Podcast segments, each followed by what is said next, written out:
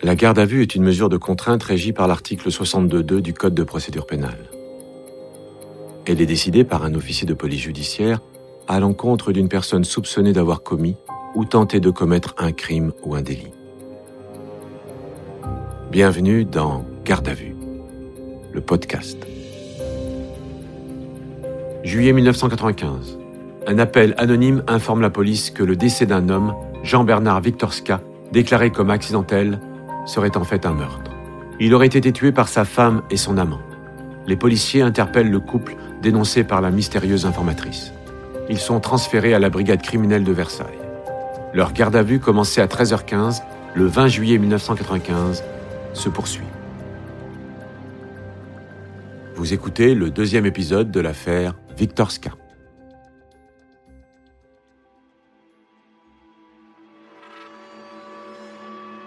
L'analyse du bol alimentaire va confirmer elle aussi que le décès est proche du déjeuner. Donc là, on retrouvait de la viande, euh, des tomates, de l'oignon, euh, des produits euh, qui sont encore tout à fait euh, visibles. Donc il n'y a pas eu l'action des sucs gastriques. Bernard Marc, médecin légiste. On sait qu'on est donc dans une période entre une demi-heure et deux heures après l'ingestion de l'alimentation.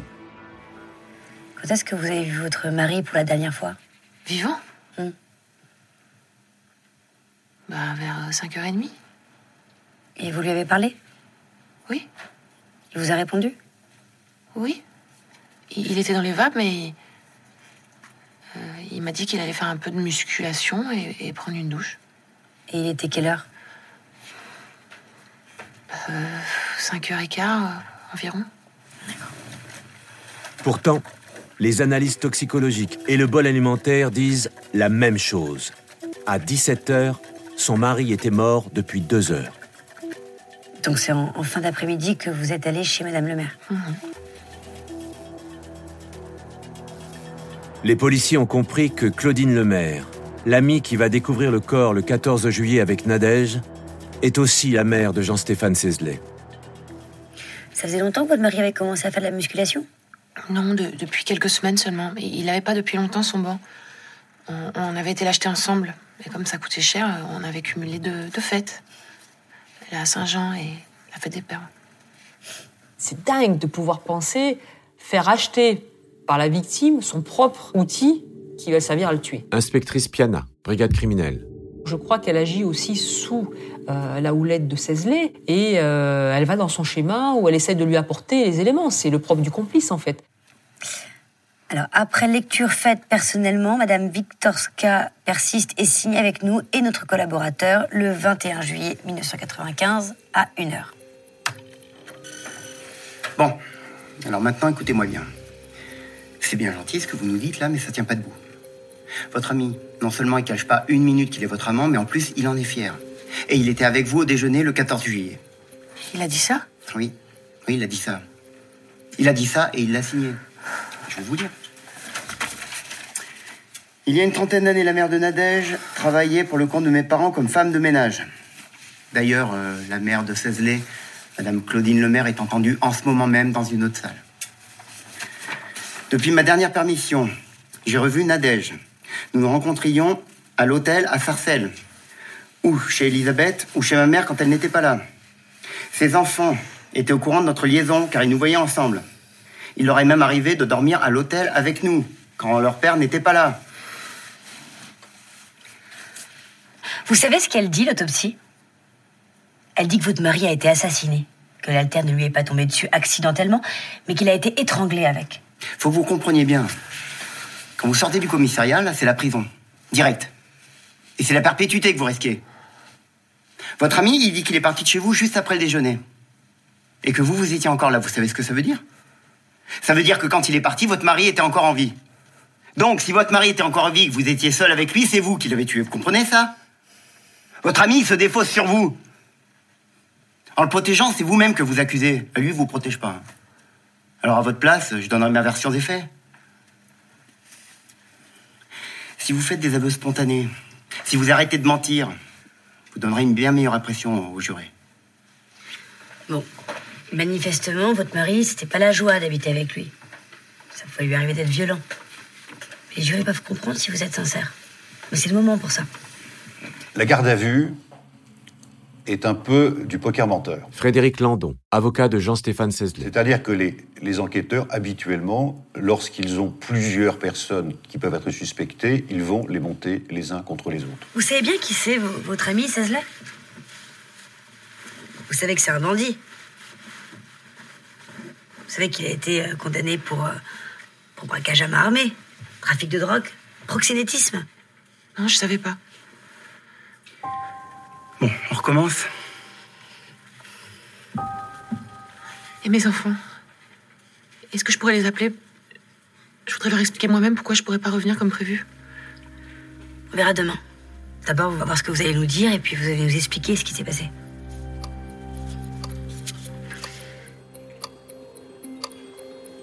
Cet aparté n'a duré qu'un quart d'heure. Les policiers peuvent maintenant attaquer la deuxième audition. Nous entendons pour la seconde fois Madame Viktorska Nadège, laquelle, après avoir préalablement prêté serment, dépose comme suit. Jean-Stéphane était bien mon amant depuis le mois de novembre. Il voulait qu'on vive ensemble, il voulait devenir le père de mes enfants. Et c'est lui qui a décidé de tuer mon mari, Quand? Au début du mois de juin. Et c'est là qu'il a décidé qu'il fallait en finir. Et euh, pour le 14 juillet, de le faire boire et de lui faire tomber la barre de musculation sur la gorge. Donc il a bien déjeuné chez vous. On s'aperçoit que toutes ces déclarations tournent autour de Cézanne et le charge en fait de toute l'organisation, euh, tout ce scénario qui a été mis en place, elle le charge complètement. L'emprise de Cézelet pouvait se maintenir tant qu'elle était dans, dans, dans cette illusion magique d'un avenir heureux, euh, Florence Daudy, experte psychologue. avec les enfants. À la seconde où elle comprend qu'elle a perdu ça, Cézelet, euh, qu'il assume ses responsabilités, le rêve que lui proposait Cézelet ne pourra pas se réaliser, elle n'a plus rien à gagner à le, à le protéger. C'est lui qui a dilué les cachets de rohypnol dans le verre de votre mari Oui, Combien de cachets je sais pas, je m'en souviens plus, la, la plaquette était déjà entamée. Le repas s'est passé normalement Oui, enfin, mon mari avait beaucoup bu. Et Il a voulu aller se coucher. Enfin, il avait sommeil. À cause des médicaments. Oui, sans doute. Et que faisait Jean-Stéphane Sesley pendant ce temps Euh, Il a aidé à marcher jusqu'à notre chambre. Il était dans quel état, votre mari Il était dans les vapes. Et ensuite Ensuite, euh, Jean-Stéphane l'a aidé à, à s'allonger sur le, sur le dos, sur le banc de musculation. Et il était d'accord de s'allonger à cet endroit-là? Et vous, qu'est-ce que vous faites à ce moment-là? J'ai débarrassé C'est tout. et j'ai aussi euh, secoué la, la nappe sur le balcon. Et après, qu'est-ce qu'il a fait, Jean-Stéphane? Il est revenu. Qu'est-ce qu'il vous a dit? Il fallait qu'on attende. Attendre quoi? À qu'il se réveille Vous vouliez attendre qu'il se réveille pour le tuer? Il voulait qu'il reprenne ses esprits pour qu'on croie un accident. Et Donc vous avez entendu jusqu'à ce qu'il se réveille? Oui. Et où? Dans le salon Donc vous avez attendu dans le salon de 15 à 17 heures. Oui. Elle explique qu'elle a desservi la table, qu'elle a fait la vaisselle, qu'elle a secoué la nappe, Pascal Lavis, avocat de Nadège Viktorska. parce que ça lui permet de ne pas parler de l'essentiel, d'occulter l'essentiel, et de le laisser quelque part sous la responsabilité de Cézelet. Mon intime conviction de policier, à ce moment-là, là, dans ce- cette attente qu'il y a enfin, entre le moment où il s'allonge sur le banc et le moment où il quitte l'appartement, c'est que c'était effectivement pour être sûr que Jean Bernard n'allait pas se réveiller, qu'il était effectivement bien mort et que le plan qu'ils avaient mis en place, en fait, était bien concrétisé par son décès. Peut-être qu'elle a été aussi un petit peu ébranlée parce qu'elle a vu ou euh, qu'elle a participé. C'est quand, même son mari qu'on tue. C'est pas tous les jours qu'on tue son mari, quand même, quoi qu'il arrive. C'est le père de ses enfants. Donc peut-être que ce temps, en fait, lui a permis de récupérer un petit peu ses esprits avant qu'il quitte l'appartement. Et après? Bah, après, Jean-Stéphane m'a dit qu'il fallait que j'aille chez sa mère. Vous avez fait ce qu'il vous a dit Oui, pour qu'il y en ait un alibi. Il m'a dit qu'il fallait que j'appelle plusieurs fois à la maison pour que ça paraisse inquiétant qu'il ne soit pas arrivé. Et puis que je revienne plus tard dans la soirée avec, euh, avec Claudine pour avoir un témoin. Ah, ça, c'était son idée, c'était pas la vôtre. Oui. Les policiers sont partis immédiatement sur une idée. Nous avions un meneur, professionnel de la délinquance, et une menée. C'est là-dessus que je me suis basé pour fonder notre défense. Vous avez essayé de le dissuader? Oui, quand même. Mais il m'a tellement fait croire qu'on allait prendre ça pour un accident, et puis. Mon mari était très violent. Il buvait. Vous avez jamais pensé à divorcer? Alors? Si. J'avais peur qu'il m'enlève les enfants, et puis il y avait l'argent aussi. L'argent? Bah oui. Je, je gagnais pas ma vie. Nadège n'était pas une femme soumise, Nadège était surtout une femme amoureuse. Par amour, euh, on peut faire beaucoup de choses. Elle était sous l'influence de Cézlet, qui avait, je pense, une force de persuasion qui était euh, supérieure à la norme.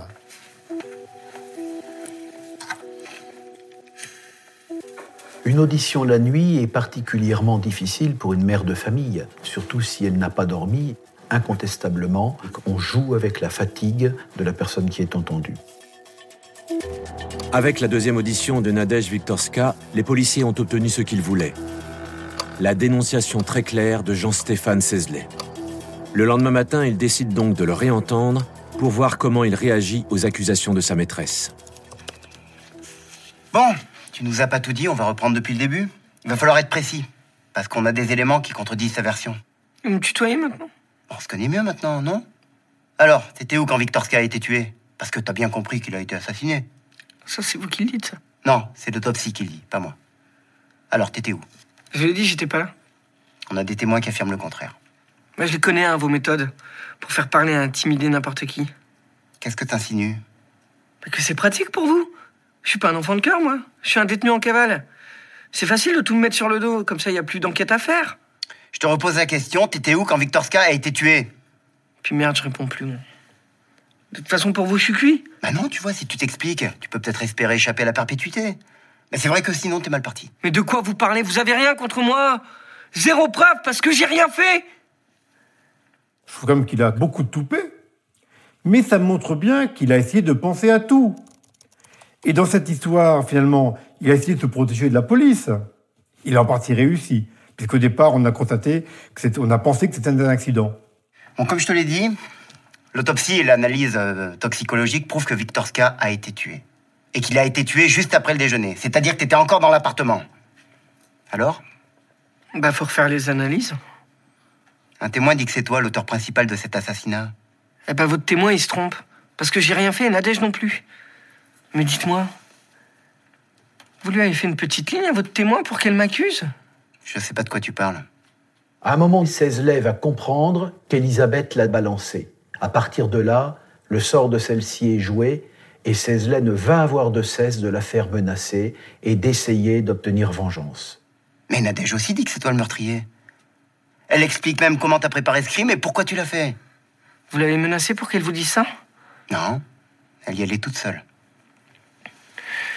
Bah ça, c'est parce que c'est elle qui l'a fait. Avec quelqu'un d'autre. Bon, j'en ai marre, je veux, je veux voir mon avocat, là. Ok, bon, ça va aller plus vite. C'est ton écriture, ça. Tu reconnais? Ouais, alors C'est juste impensable de lire ou d'avoir ne serait-ce que conservé ce morceau de papier qui fait état des questions qu'il a posées à des médecins pour essayer de trouver la meilleure solution pour aboutir au meurtre parfait. Inspectrice Piana. C'est un élément pour nous de preuve, mais euh, incontestable, quoi, dans la préparation. Donc c'est ce qui va qualifier pour nous l'assassinat. On nous a dit que t'avais téléphoné à un médecin à Marseille parce que tu cherchais des scénarios pour le crime parfait. Ouais, je voulais écrire un bouquin ou faire un truc. C'est quand même pas interdit d'écrire des polars En plus, je voulais l'écrire avec Elisabeth. Je pense qu'il n'y avait aucune autre personne dans la confidence. Donc, naturellement, il pouvait penser que, il pouvait penser que Tourteau était à l'origine de cette affaire. Quand Cézelet comprend qu'Elisabeth Tourteau l'a dénoncé aux policiers, il cherche à la décrédibiliser le plus possible. Le problème, tu vois, c'est qu'Elisabeth a été très étonnée par ton projet. Elle te connaissait pas, ce talent caché. Mais elle était en manque quand vous l'avez interrogée? Dans ce dossier, la préméditation est totalement établie. Elle prouve donc que le crime n'est pas passionnel, mais dûment raisonné. T'en penses quoi? Je répondrai aux questions du juge. Je vais voir mon avocat. S'il parle devant un juge, ça veut dire qu'il aurait eu accès à ce qu'il y a dans le dossier via son avocat. Et ces délinquants, ensuite, ne disent que ce qu'ils ne peuvent pas nier, pour lequel des preuves ont été récoltées durant l'instruction ou durant la phase policière. On savait que dans le dossier, nous n'irions pas plus loin. Donc nous n'avons pas insisté.